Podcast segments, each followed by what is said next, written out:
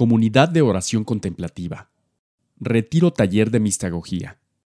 Un itinerario práctico para la vida espiritual. Impartido por Alex Satirka. Oracioncontemplativa.org. 5. El único pecado. El egoísmo.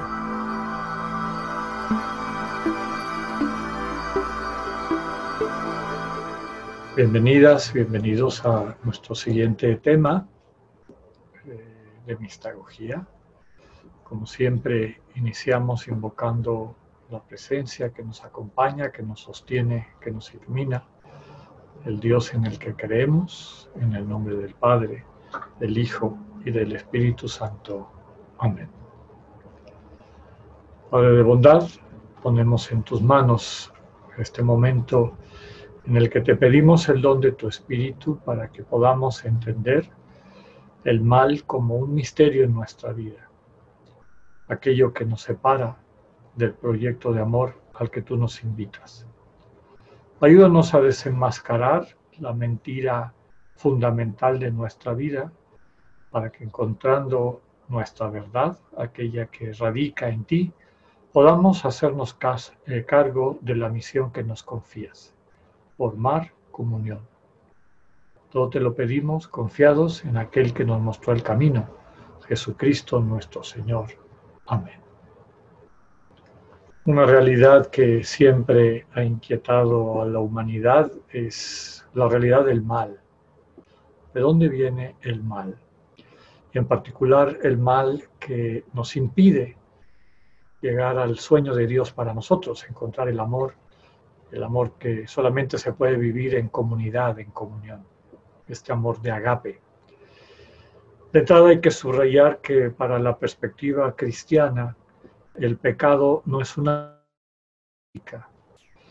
con el tiempo y sobre todo el contacto con pueblos, culturas, civilizaciones que tenían un fuerte énfasis en la cuestión jurídica, legal, esa visión se fue permeando en el discurso de la iglesia.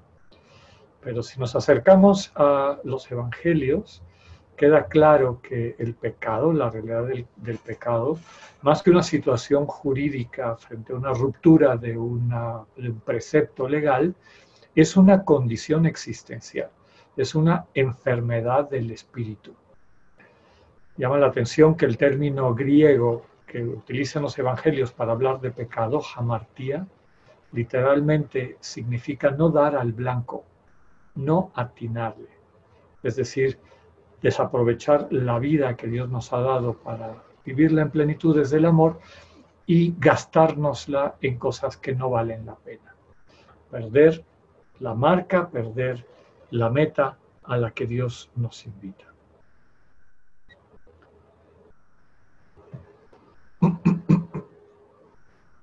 El texto bíblico nos enseña que el ser humano sale de las manos de Dios bueno, pero de alguna manera ingenuo.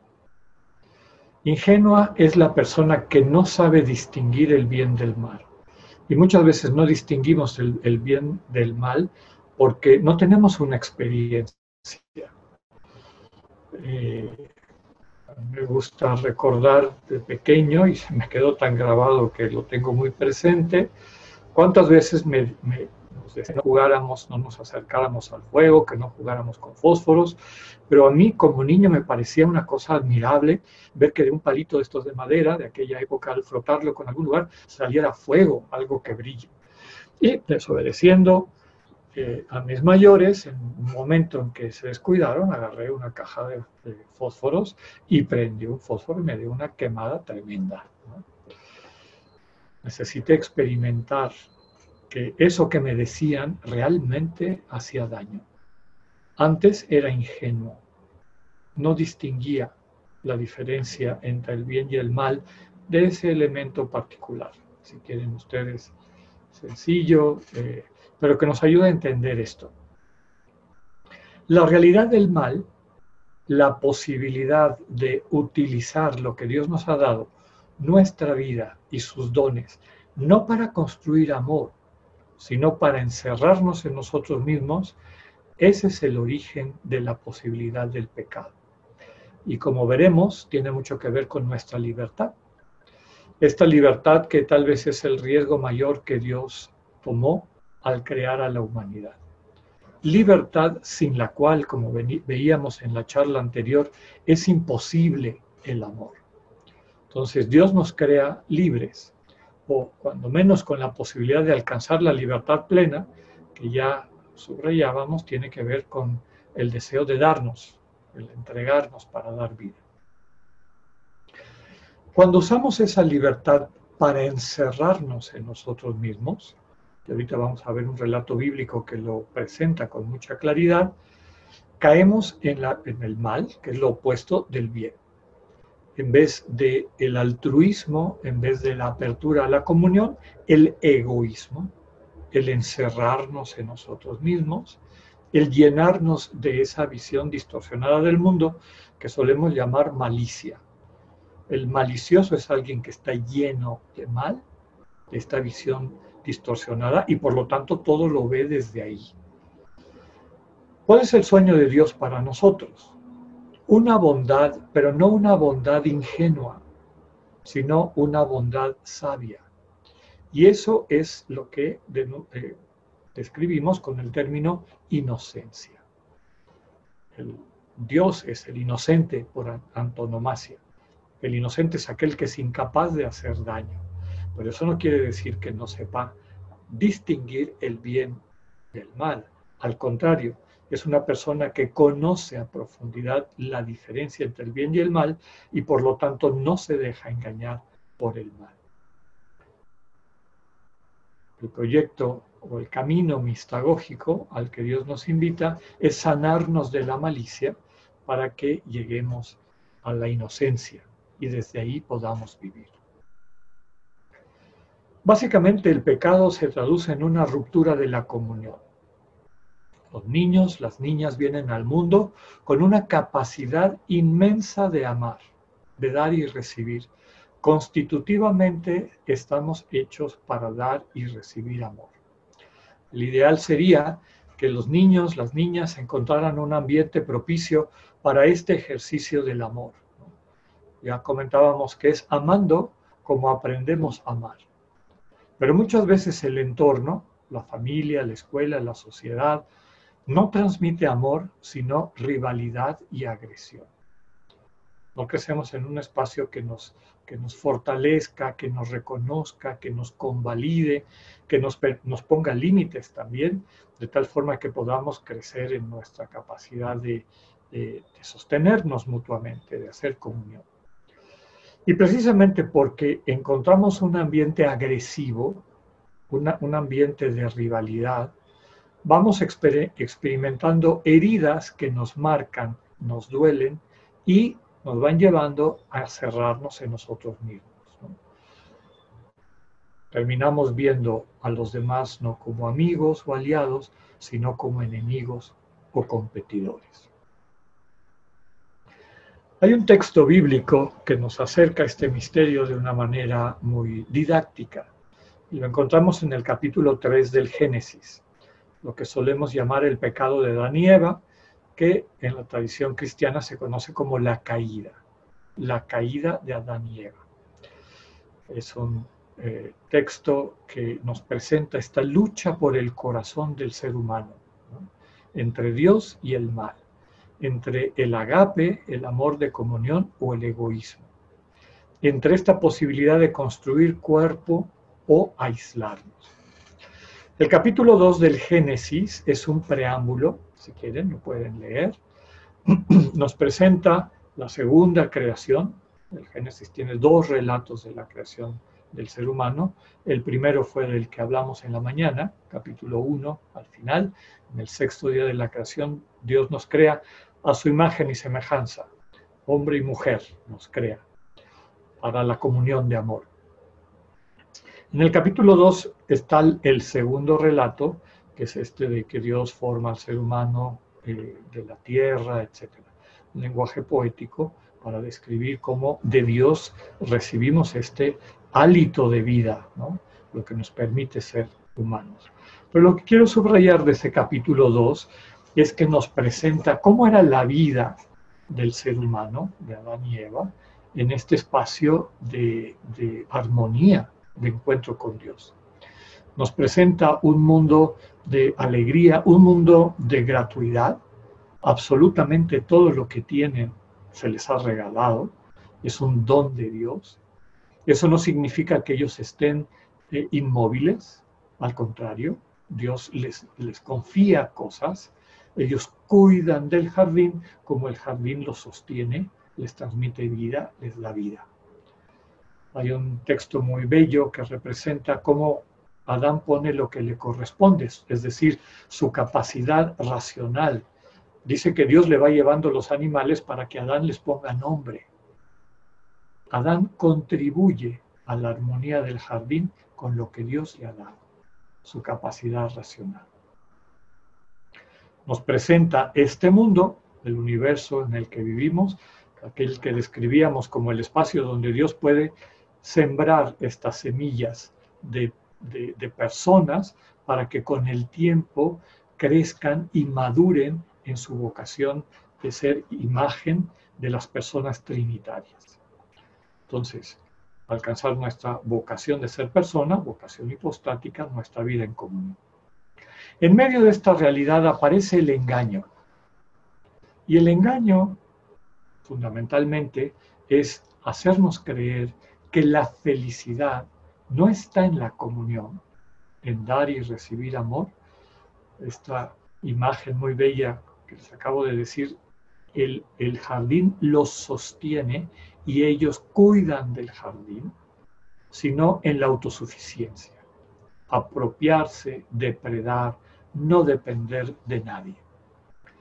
El texto nos dice que Dios en ese espacio de encuentro era una presencia cercana, con figuras poéticas tan bellas como la visita de Dios a la hora de la brisa de la tarde, en esos climas desérticos en donde nace este texto, pues era el momento más agradable, era el momento en que se visitaban los amigos, en que, en que compartían el día. Esa era la vida de Adán y Eva con el Señor un lugar de encuentro. El engaño es creer que una cosa de ese jardín, una cosa que se les había puesto fuera de los límites, el símbolo este del fruto prohibido del árbol que el Señor les dijo, tengan cuidado de no comer esto porque si lo comen pueden morir. El texto nos presenta que el pecado, personificado en la serpiente, es un engaño. Y la serpiente empieza con un engaño grande. Quiere meter, cizaña al corazón de Adán y Eva. Es cierto que no pueden comer de ninguno de los frutos de este jardín. Qué mentira tan grande. La ingenuidad de Eva le hace pensar que la serpiente está confundida entonces le contesta diciéndole, no, podemos comer de todos, solamente de uno se nos ha dicho que nos mantengamos a distancia. Arremete nuevamente la serpiente diciéndoles, no es cierto. En realidad, Dios sabe que si ustedes comen de ese fruto, van a poder distinguir el bien del mal y serán como Dios. Bueno, el núcleo del pecado está en esa frase, serán como Dios. Claro, se interpreta a lo largo de la historia y tienen razón en interpretarlo, diciendo que el pecado de Adán y Eva fue la desobediencia, moverse contra lo que Dios les había pedido. También la soberbia, que puede estar detrás de ese serán como Dios. Pero en el fondo, en el fondo, el pecado de Adán y Eva es querer prescindir de Dios. Lo que capacita la comunión es que seamos distintos y que sintamos que nos necesitamos. Que no podemos construirnos sin el otro. El otro me hace falta. Soy gracias al otro, como el otro es gracias a mí y así en reciprocidad entre todos. La tentación a Adán y Eva es que tomaran una cosa que no se les había dado al contrario, lo único que les habían dicho que no tomaran, todo lo demás era gratuito, todo lo demás era para ellos un regalo de Dios. y aparece en ellos una actitud nueva, la actitud de la avaricia. Esto que no me dieron lo voy a arrebatar. Y en el momento que hacen eso, desde este afán de posesión, de creer que su alegría vendría de ese objeto y no de aquella presencia que había estado con ellos a lo largo de toda su existencia, en el momento que arrebatan lo que no se les ha dado, quedan enfermos. Y ya veremos todas las consecuencias de esta enfermedad. La primera consecuencia es que queda distorsionada su relación con su entorno material. A muchos autores, grandes teólogos, les ha llamado la atención que en la Biblia, eh, en el capítulo 2 del Génesis, el autor tiene mucho cuidado de describir dónde está el jardín del Edén y nombra ríos que existen, no son ficticios. Nombra el Tigris, nombra el Éufrates. Lo que está subrayando el texto bíblico es que el paraíso no estaba en otro lugar. El paraíso está aquí. El paraíso no es un lugar distinto a los lugares que habitamos, es una condición distinta a la que tenemos. Adán y Eva están en el mismo lugar, pero ya no lo ven igual quedan desterrados del lugar del, encuentro con Dios. Una de las características fundamentales de ese lugar del encuentro con Dios es el amor gratuito. Dios ama gratuitamente. Ellos le dieron la espalda a esa gratuidad y arrebataron lo que no se les había regalado. Y como les digo, esa actitud, ese movimiento los deja enfermos. Ya decíamos que el pecado fundamental de Adán y Eva implica pretender prescindir del otro con mayúscula, de Dios, que es imagen de todos los otros con minúscula, que somos nosotros, nuestros hermanos y hermanas. Si yo tengo todo lo que tiene el que tengo enfrente, aquella tentación, serán como Dios. Si son igualitos a Dios, ¿para qué quieren a Dios? Les sobra, no les hace falta. En realidad prescindan de ese otro y rodeense de las cosas apetitosas que el mundo les puede transmitir. Pero fíjense que esa ruptura en la apreciación de su entorno no solamente les distorsiona su manera de ver el mundo, sino que les distorsiona la manera de verse a sí mismos. Porque aparece otro sentimiento, igual que el de la avaricia, el de querer este, juntar y poseer cosas para sentirse seguros y contentos, aparece el sentimiento de la vergüenza.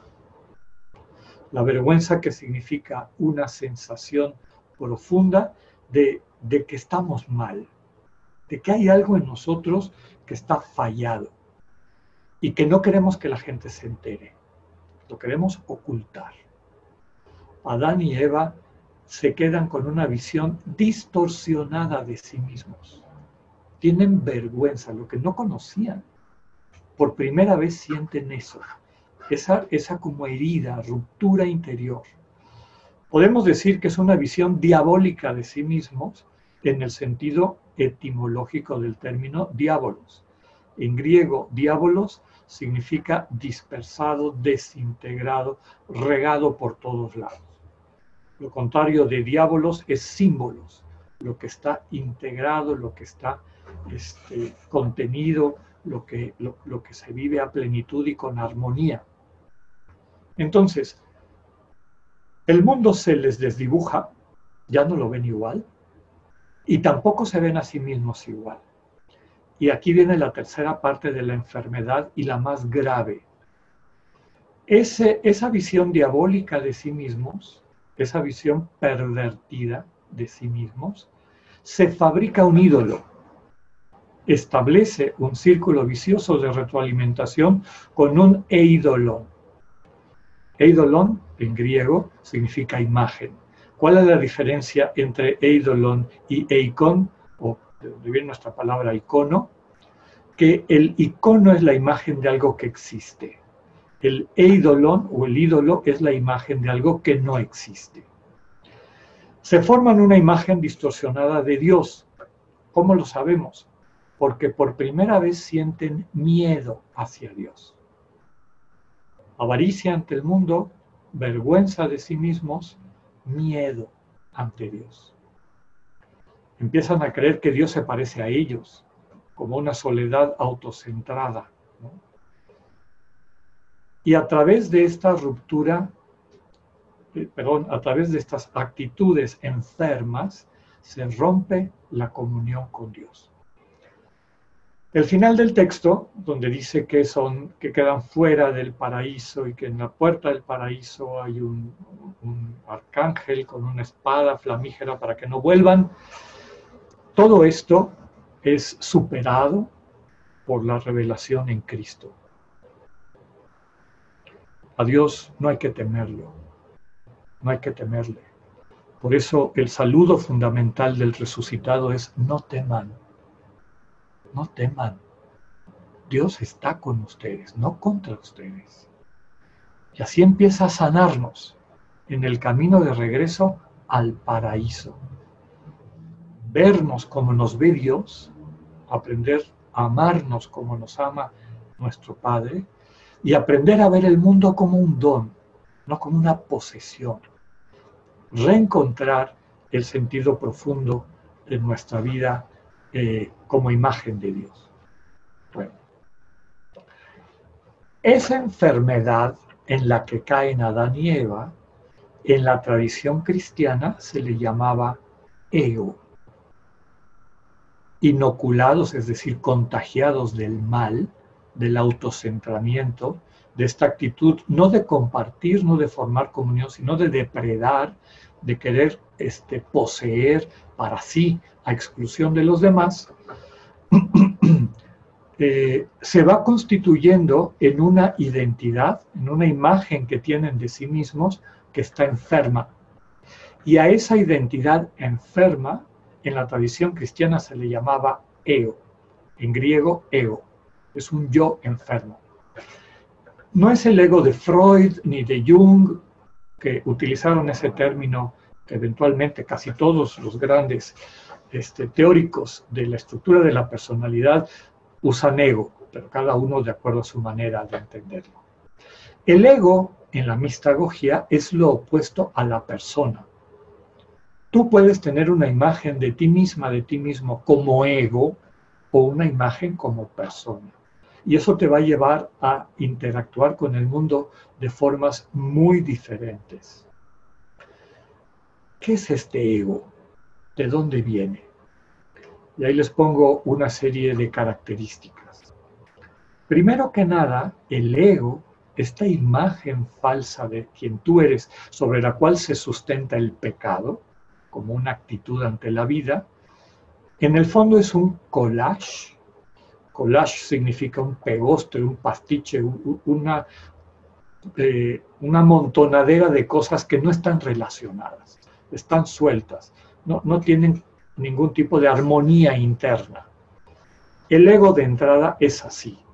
Acuérdate que la palabra diabolos en griego significa eso, el que está dividido, fragmentado, el que está roto por dentro, el que no ha experimentado o alcanzado la integración, la integración que solamente viene de la experiencia de amor en comunión.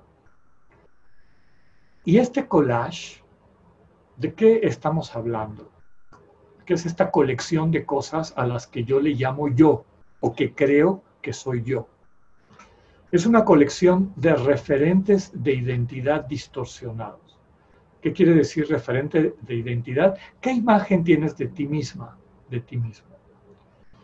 Y esas imágenes o esos discursos, esas maneras de entenderte, están distorsionadas, están torcidas, no, no son sanas.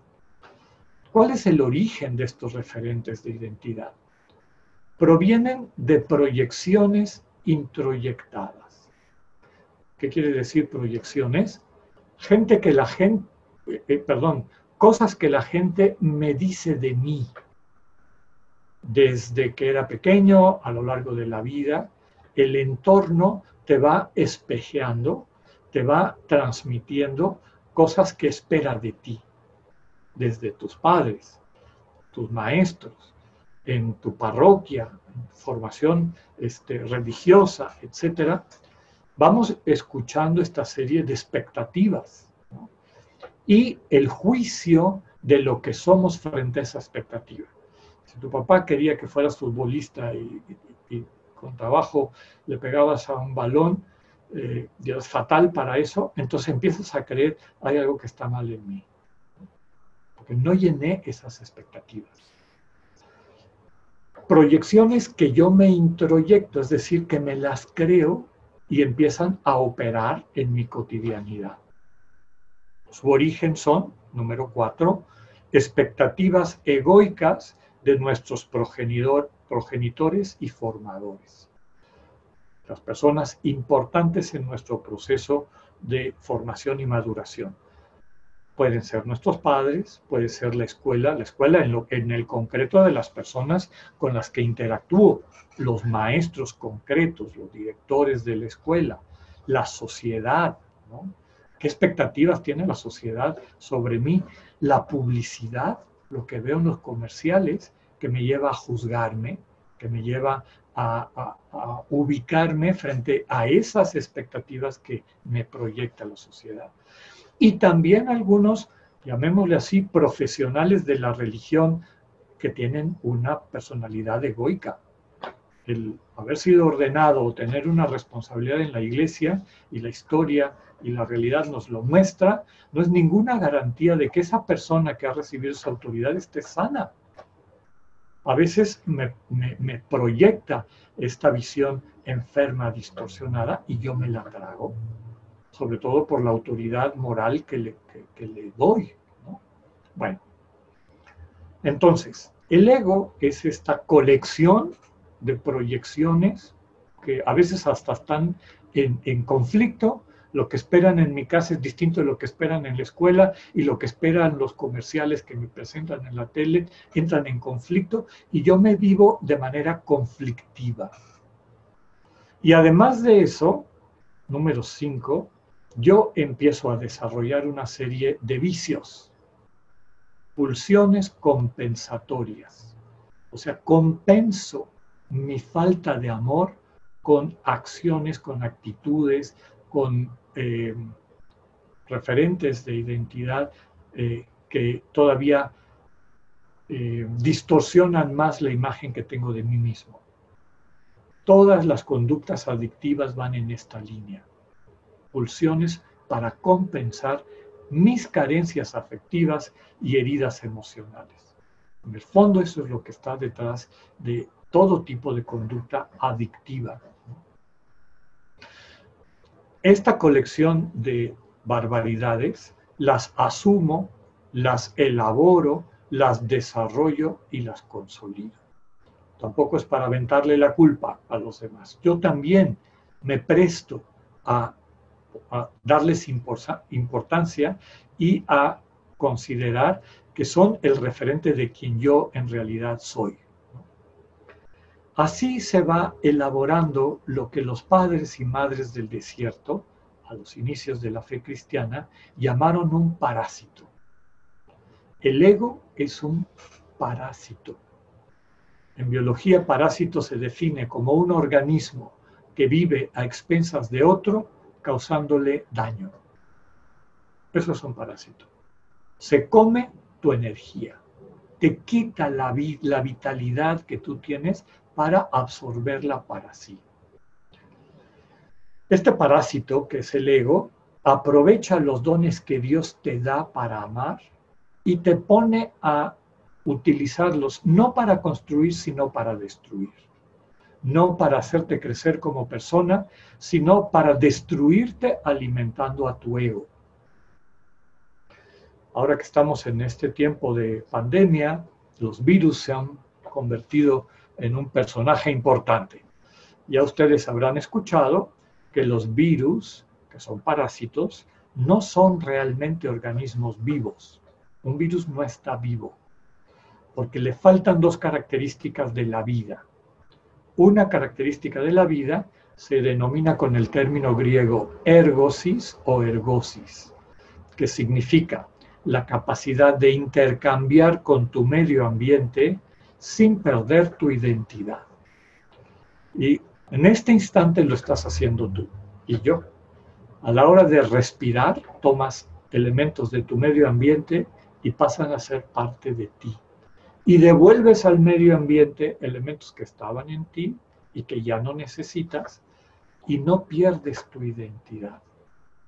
Si le pudiéramos poner una etiqueta a todos los átomos que te constituyen en todo tu cuerpo, algunos investigadores dicen que en, este, siete, ocho meses, una buena parte de esos átomos cambian. Y sin embargo, la persona, Alex o tú, todos los que estamos aquí, permanecemos en nuestra identidad. Eso es el, esa es esta característica de ergosis o ergosis. Intercambiar sanamente sin perder la identidad. Los virus no comen, los virus no respiran, los virus son una realidad estática. La otra característica de la vida se llama homeostasis que es una armonía interna que permite ese intercambio sin perder la identidad. Fíjate cómo nuestro organismo mantiene, por ejemplo, la temperatura corporal.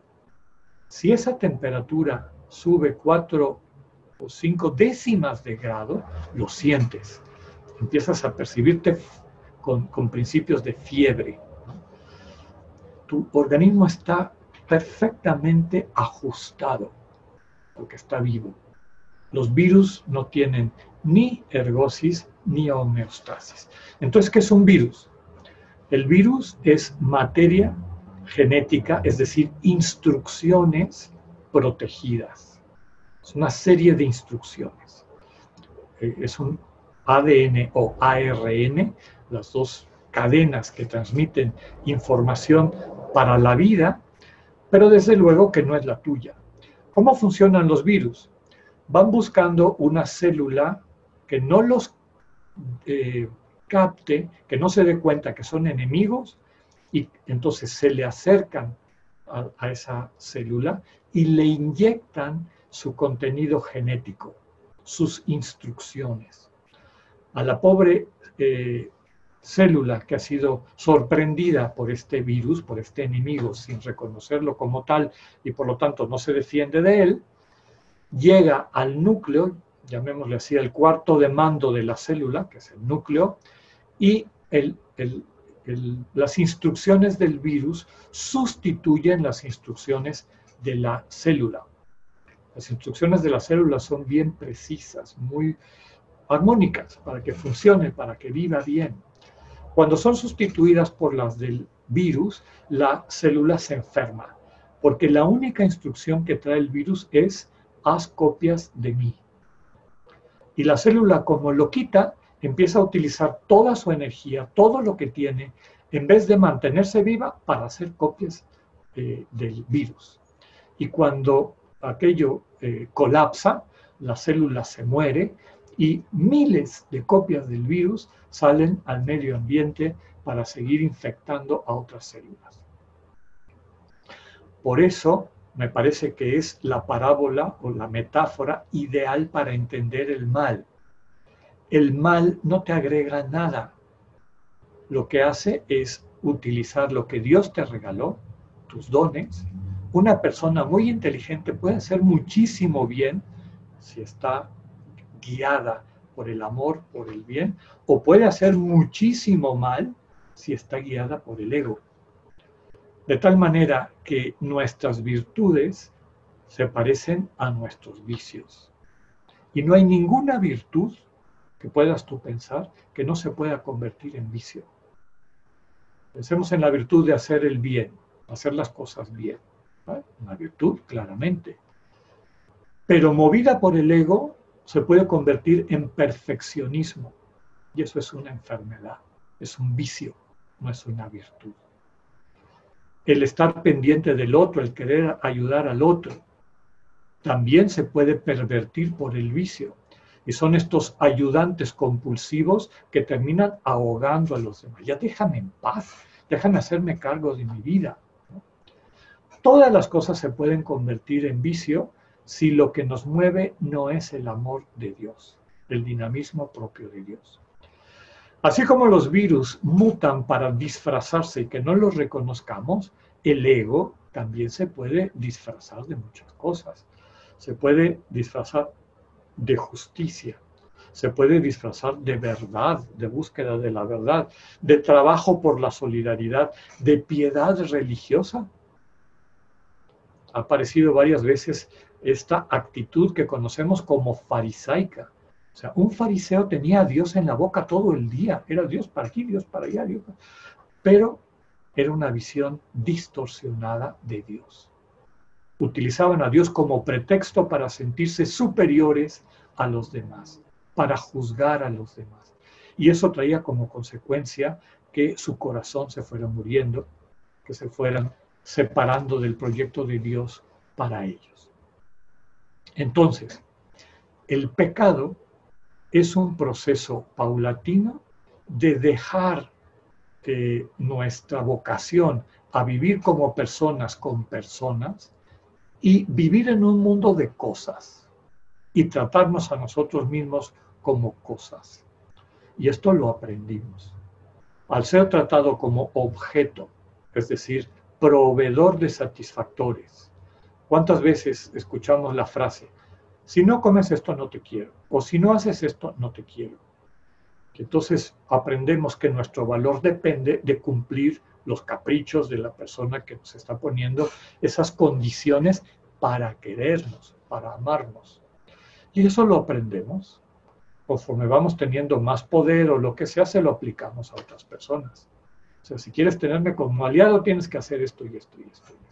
Tienes que eh, llenar mis expectativas. Eso trae como consecuencia que dejamos de percibir a las personas y a las relaciones, ya lo importante para nosotros no es la comunión, y solamente captamos objetos y procesos. A mí me gusta subrayar la manera como te relacionas con todos tus semejantes, no solamente los que te caen bien, la manera como interactúas con las personas que te encuentras día con día, es el mejor indicador de cómo es tu relación con Dios. No, pero es que a Dios sí lo quiero y sí lo respeto, haz cuenta los fariseos. Dios para mí, pero estos pecadores no me quiero ni acercar a ellos. Quiere decir que para tú a Dios también lo juzgas, lo pones en su lugar, es uno más de los objetos de tu vida. Nos vamos fabricando a un Dios que en el fondo es un ídolo de nuestro proceso. Ya varios me han escuchado que a mí me gusta subrayar que deberíamos no deberíamos utilizar la palabra proceso para describir el crecimiento humano porque proceso es una receta, proceso es una, digamos, una metodología para llegar a una meta o, un objetivo. Eh, una receta de cocina, una, línea eh, de producción en una empresa, en una industria, eso es un proceso. ¿Qué ingredientes necesito? ¿Qué insumos? Esto y esto y esto y esto. ¿Qué tipo de energía? Esto y esto y esto y esto. Para obtener qué? Mi objetivo, el producto que quiero sacar. Eso es un proceso. La situación es que en los procesos no hay libertad. Yo no le tengo que pedir permiso a la harina para hacer un pastel con ella. El ser humano no es una cosa, es una persona y por lo tanto tiene libertad. Por eso me gusta más describir el devenir del ser humano como un itinerario, no un proceso. En este itinerario yo puedo invitar a personas a ser parte también de mi itinerario, pero siempre respetando su libertad. ¿Se acuerdan el, el cuadrito que les mostré? Que hay un proceso de individuación y que pasamos de ser meramente instintivos a ser proactivos. La gente proactiva ve el mundo como proceso. Yo quiero llegar a ser un gran empresario, un gran científico, un músico de primer nivel, tener una familia bonita, una casa agradable, unos hijos que me quieran, etc.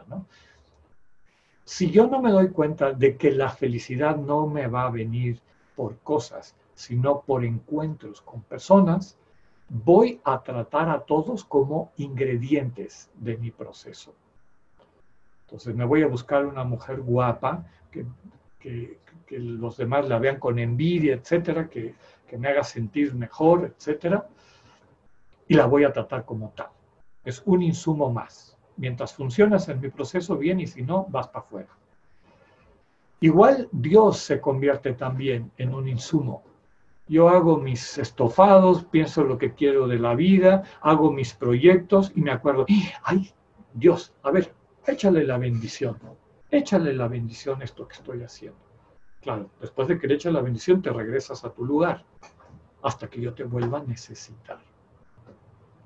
Esa es la visión del pecado, es decir, una visión donde no hay personas, hay cosas, y juzgo a los demás como cosa.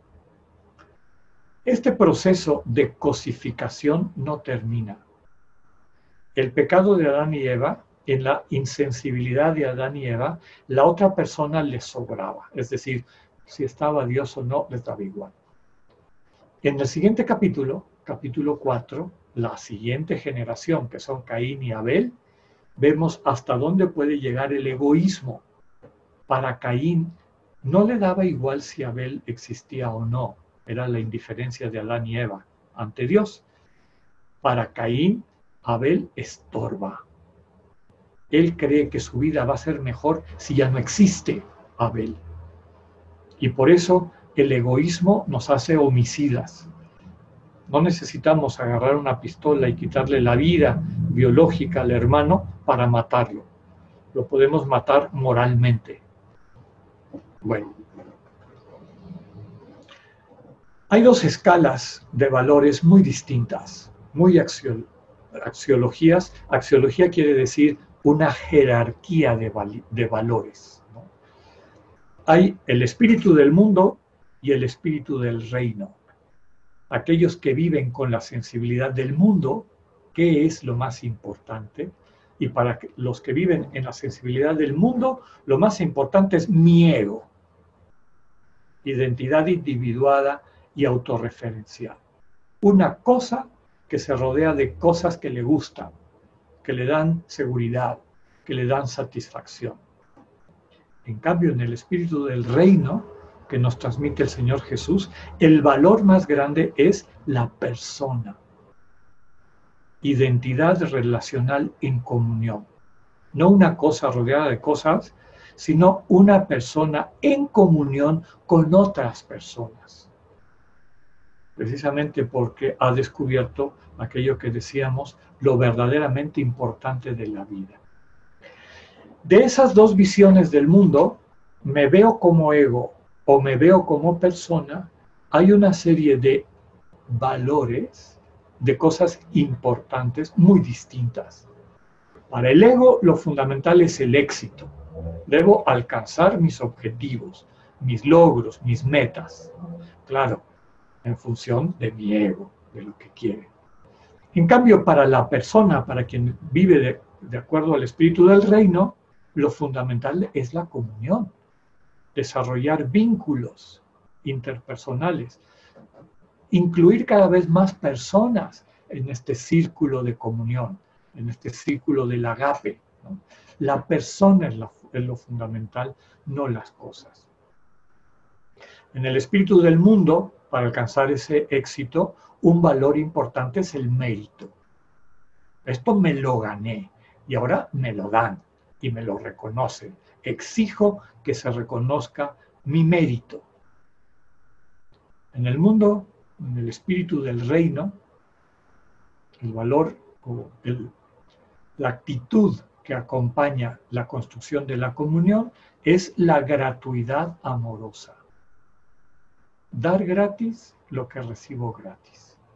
Y desde luego la experiencia de gratitud, de irnos construyendo así desde esta donación mutua. En el espíritu del mundo la competencia es muy importante, ser el mejor. En el espíritu del reino no. Lo fundamental es la compasión. Yo soy con otros y me preocupo porque juntos caminemos porque juntos alcancemos el proyecto de Dios para nosotros. En el espíritu del mundo es muy importante el deber, la responsabilidad, claro, de cara a mis objetivos. Entonces puedo exigir méritos. En cambio, en el espíritu del reino, fundamental es la misericordia.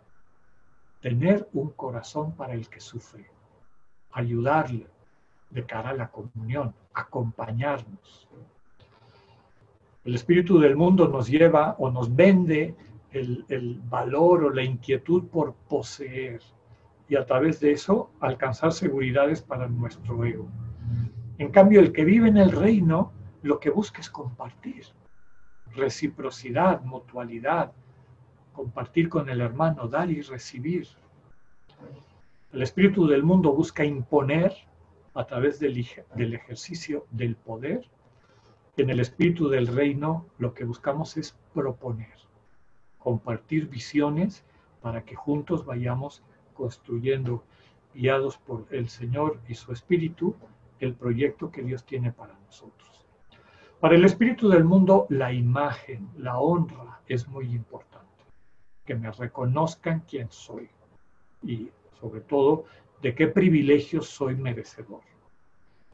En cambio, el espíritu del reino fundamental es la humildad y que, como decíamos en la charla anterior, humilde es una persona libre, no es esclava de su imagen, no es esclava de, sostenido por el amor gratuito que Dios le renueva constantemente, vive en libertad.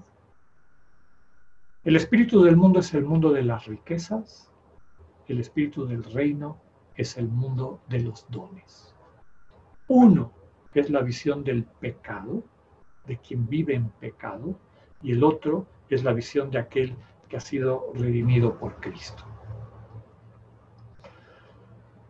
Nos va quedando claro que el mal existe porque le prestamos nuestra existencia. Es el virus. El virus no está vivo. Empieza a funcionar cuando le roba la vida a la célula. El mal te roba tu vida. La fe cristiana niega una metafísica de principios opuestos eternos. El, demonio, personificación del mal en nuestra tradición y doctrina cristiana, no es eterno, fue creado. Es como tú y como yo una criatura que utilizó mal su libertad.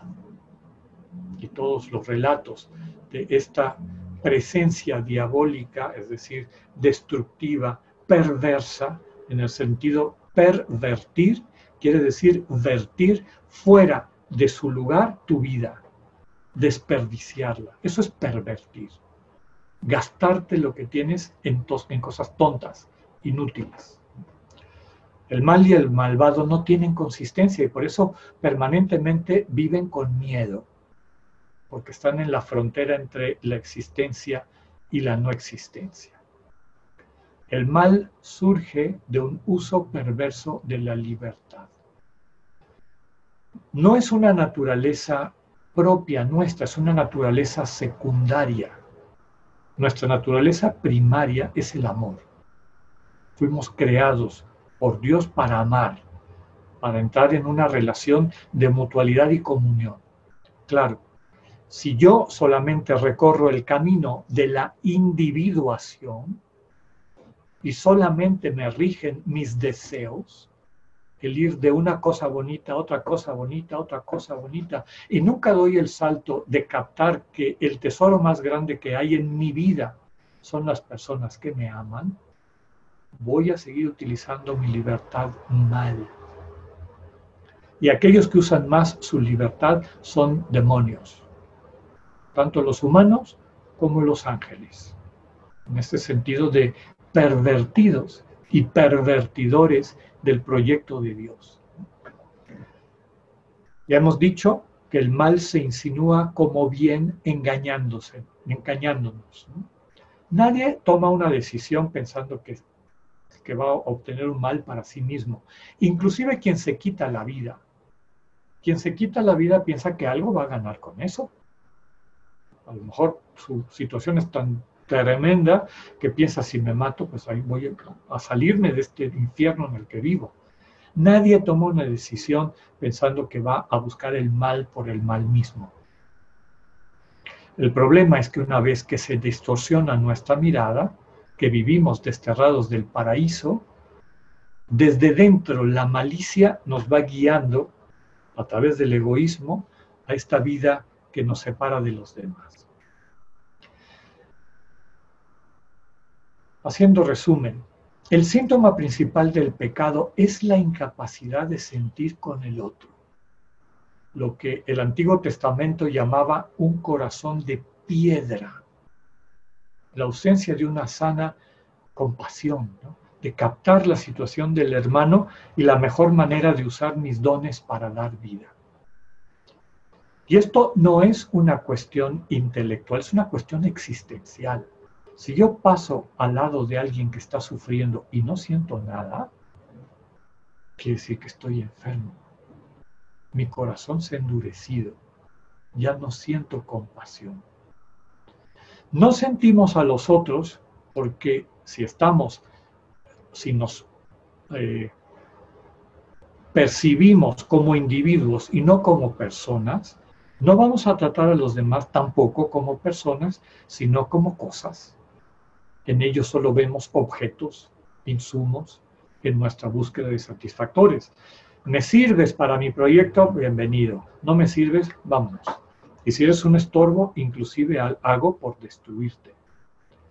Como consecuencia de esta insensibilidad, nos vamos aislando con una sensación de vacío interior, de sinsentido más allá de las alegrías efímeras que nos proporcionan los satisfactores materiales o intelectuales, que son cosas. Cuando la gente se da al consumismo o a el ejercicio enfermizo del poder, el poder a través del conocimiento, del ejercicio directo del poder como imposición de mi voluntad a otros, en el fondo esas personas se están narcotizando porque están tratando de olvidarse del dolor fundamental de su vida, que es no haber encontrado el amor. No haber encontrado a alguien que les transmitiera este valor absoluto de su persona. Y ante ese dolor existencial, pues buscamos cosas que nos ataranten el dolor, aunque sea por un momento. Y eso es lo que el camino del ego va procurando inútilmente, porque no solamente nos gastamos nuestros recursos económicos, sino también nuestros recursos vitales y humanos. Ese vacío que nos duele solo puede ser llenado con la presencia del otro, de Dios o de los otros, nuestros hermanos. San Pablo como judío converso, cuando se da cuenta de, no, se trata de, estar rodeado de cosas sagradas y de, y de tener estas acciones sagradas en las cuales las personas no existen, sino que todo es cosificado. Él dice, no es tanto lo que hagas, sino los frutos que salen de ti. Y tiene una lista de síntomas de la enfermedad que él llama este, obras de la carne. En Romanos 1.29 pone injusticia, perversidad, codicia, maldad, envidia, homicidio, toda esta lista. En Gálatas, capítulo 5, otra lista, convertir al propio cuerpo y al cuerpo ajeno en objeto de consumo, libertinaje, idolatría, odio, discordia, etcétera. Aquí la pregunta es qué surge de tu corazón, no de tu discurso. ¿Qué es lo que ves que brota de tu corazón? Tu corazón te lleva a odiar, sientes celos, iras, transillas, divisiones, envidia. Muy probablemente estás enfermo. Y por eso hay que acudir al médico de nuestras almas, que es el Señor. Para contrastar los síntomas de quien está enfermo de ego, de pecado, de los síntomas de los que viven en comunión, en ese mismo capítulo 5 de Gálatas, en el versículo 22, pone una lista de los frutos del Espíritu y enumera amor, alegría, paz, paciencia, afabilidad, bondad, fidelidad, modestia, dominio de sí. Me llama la atención que Pablo no dice obras de la carne y obras del Espíritu, ni tampoco dice frutos de la carne y frutos del Espíritu. Son obras de la carne y frutos del Espíritu. Como para subrayar que lo que viene del Espíritu es don, es regalo. Lo único que te toca es acogerlo, aceptarlo. Deja atrás tu compulsión a las obras que finalmente te llevan, aunque tengas una proyección, este, digamos, eh, sacra o una visión que, que quiere encumbrar tus obras para hacerlas semejantes a Dios, vas a terminar como Adán y Eva desterrados de la vida divina. Hoy a mañana, cuando tengan un ratito, les sugiero hacer esta meditación del texto de Lucas, capítulo 10, versículos del 29 al 37. Es el relato del buen samaritano. ¿Cuál es el contexto de este relato? Un maestro de la ley va a hablar con Jesús y para ponerlo a prueba le pregunta, ¿qué debo hacer para alcanzar la vida eterna?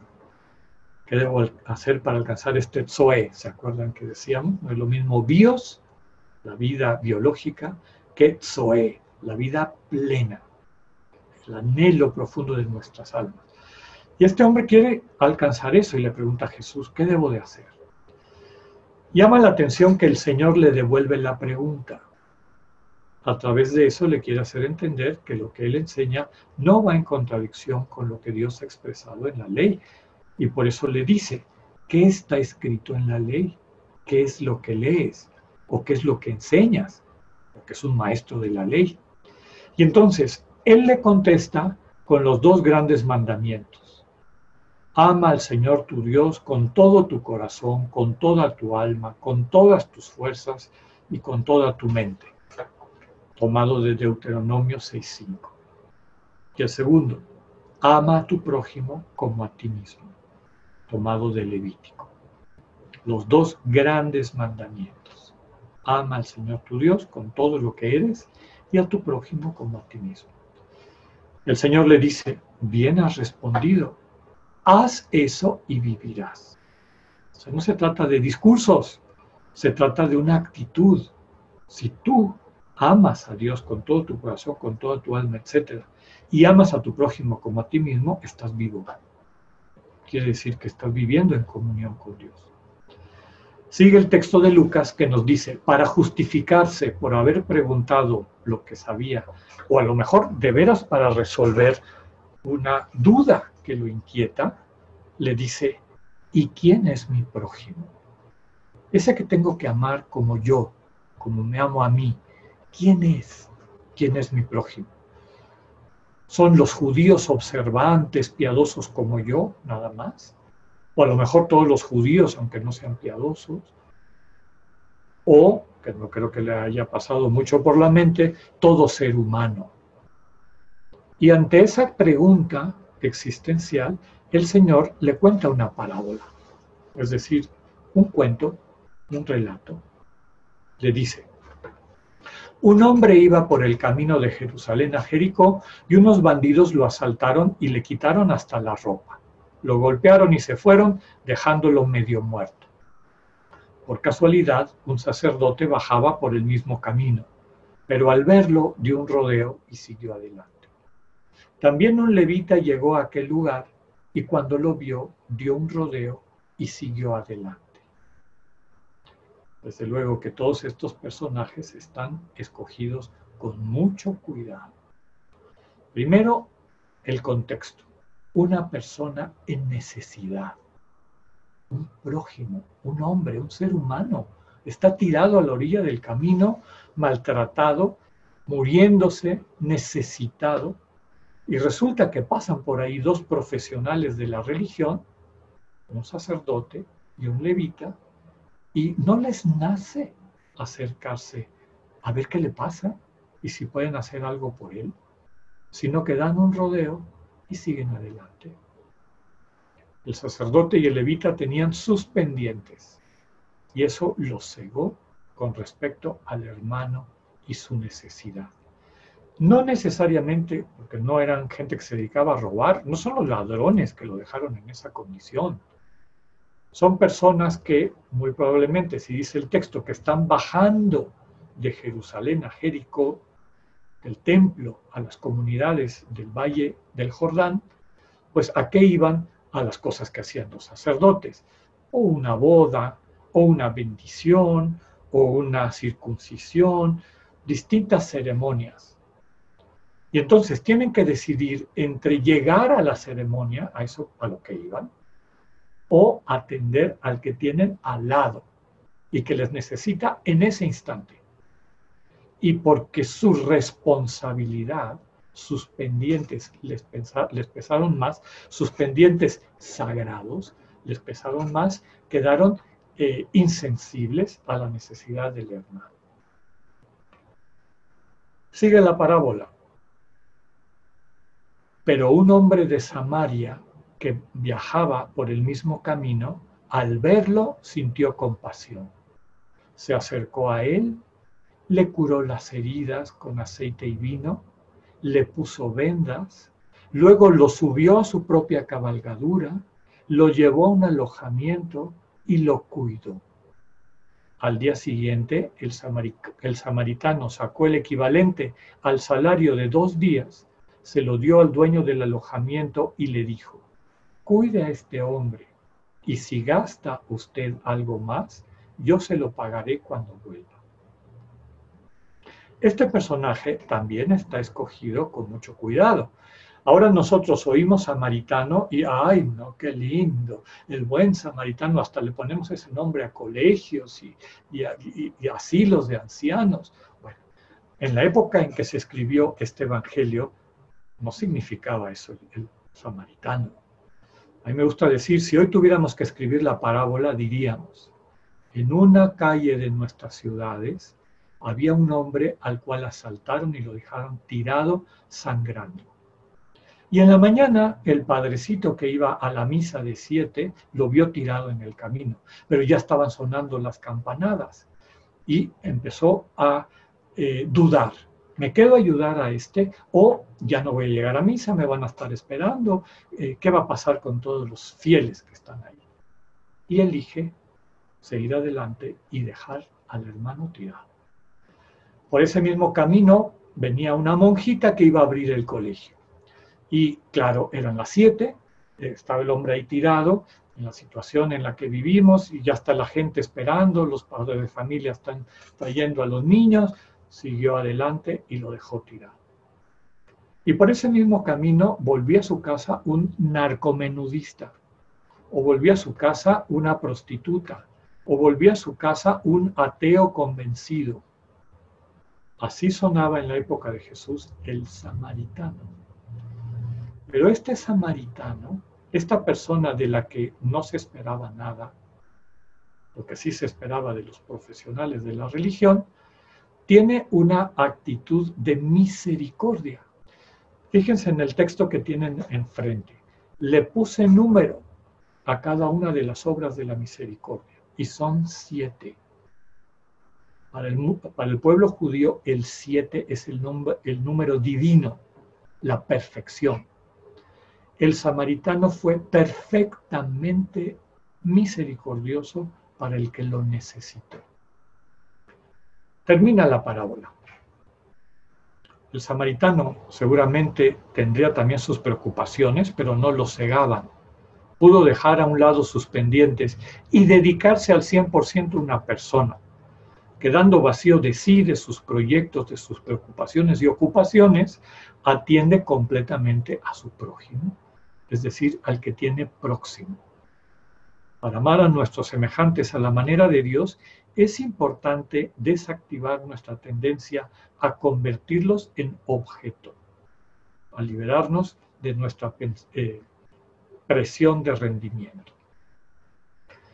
El Señor le regresa al maestro de la ley la pregunta, ¿quién de estos tres te parece que fue prójimo del que cayó en manos de los salteadores? Y el legista, el maestro de la ley, le contesta, el que practicó la misericordia con él. Y termina el Señor diciéndole, pues anda y haz tú lo mismo. Aquí vale la pena preguntarnos, ¿cómo es mi forma acostumbrada de relacionarme con los demás? ¿Soy prójimo, próximo de ellos? ¿Me percato de su situación, sus necesidades y la mejor manera de atenderlas con los talentos que Dios me confió? Brevemente les voy a presentar el siguiente párrafo en el Evangelio de Lucas. Lucas casi siempre toma un tema y lo explica con distintos textos. Más adelante vamos a ver las parábolas de la misericordia, capítulo 15. Son tres parábolas. La oveja perdida, la moneda perdida, el hijo pródigo. Van juntas para explicarnos lo mismo, que es el tema que veremos mañana en la mañana. Pero en el tema del pecado, en el tema de la distorsión de la visión del mundo que acabamos de ver en esta parábola del buen samaritano, la siguiente parábola, el siguiente relato que pone Lucas, que muchos de ustedes no se imaginan cuál es, es el relato de Marta y María. Inmediatamente después, Lucas 10, 38, 42 dice el texto. Yendo ellos de camino, entró en un pueblo y una mujer llamada Marta le recibió en su casa. ¿Qué es lo que nos está diciendo el Evangelio? Es la casa de Marta. Ella aloja al Señor y a sus discípulos en su casa. No es una salteadora de caminos, es una buena mujer, es hospitalaria. Suele hacer el bien. Sigue el relato.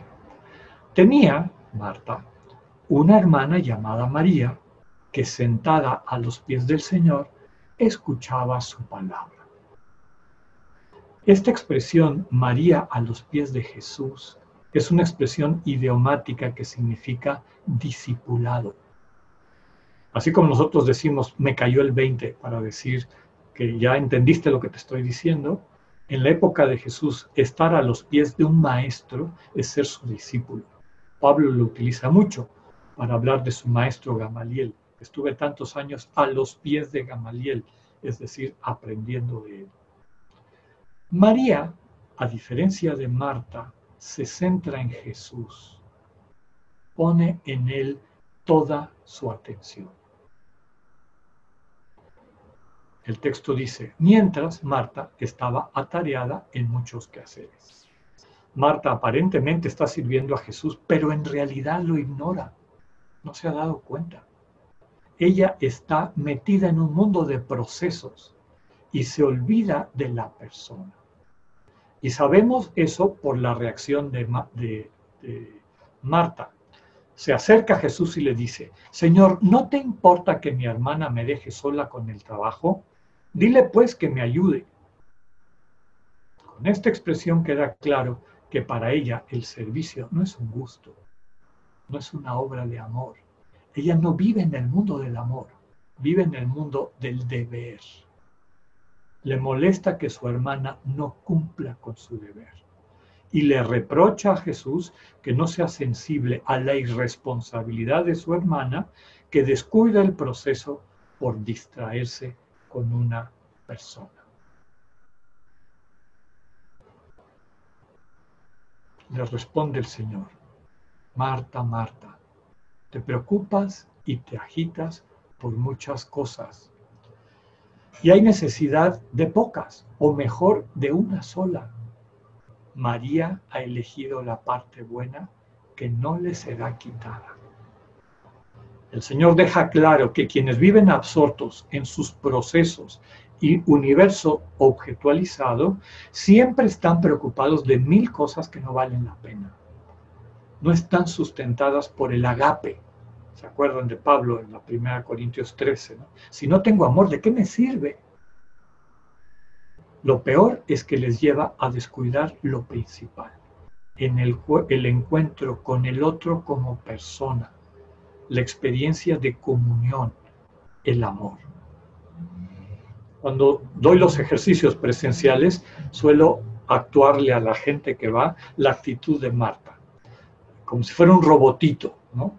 Cuando Marta ve que viene un forastero, entra un automático en su cabeza, ¿no? Oh, forastero, forastero, ven, ven, ven, entra a casa, entra a casa, entra a casa, siéntate, siéntate, siéntate, cocina, cocina, cocina, come, come, come, adiós, adiós, adiós, buena chica, buena chica, buena chica. Un robot. No hay este encuentro, no hay esta darle prioridad a la persona, ¿qué necesita? ¿Cómo estás? ¿Qué es lo que quieres? ¿Qué es lo que hace María? A diferencia de Marta. Marta permaneció atada a su compulsión de hacer, de sacar adelante un proceso. Por atender la comida y los quehaceres descuida a Jesús. María supo estar presente a Jesús y encontrarse con Él, entrar en comunión con Él. Por eso le tocó la mejor parte nos hace recordar el final del, del discurso de la providencia de Dios en el Evangelio de Mateo capítulo 6, en el Sermón del Monte. Busca primero el reino de Dios y su justicia divina y todo lo demás se te dará por añadidura. Busca primero que Dios sea tu rey. Busca primero que Dios sea el centro de tu vida, que estés totalmente orientado a Dios, que estés en esta atención que hemos ido aprendiendo permanentemente a Dios, que Él sea la guía, el centro de tu vida, y Dios te va a ajustar. Esa es la justicia divina. La justicia divina no es repartir palos y caricias. Esa es la justicia humana. Dios te ajusta, te va ayudando a hacer lo que estás llamado a hacer pero solo lo puede hacer si le prestas atención, si te pones en sus manos. Si vives así, atento a la presencia amorosa de Dios, Dios te va a ir ajustando, te va a ir ayudando a que alcances tu vocación de ser imagen suya, de ser persona, y todo lo demás se acomoda. Todo lo demás viene después. Pues tomemos un tiempo para meditar sobre este texto, para acercarnos al misterio también del mal, desenmascarar las muchas maneras como este parásito se disfraza para engañarnos y pedirle al Señor la gracia de descubrir no, la, no solo la mentira de nuestra vida, sino la verdad de nuestra vida, la manera como Dios nos ve. Que Dios les bendiga y les acompañe en este camino.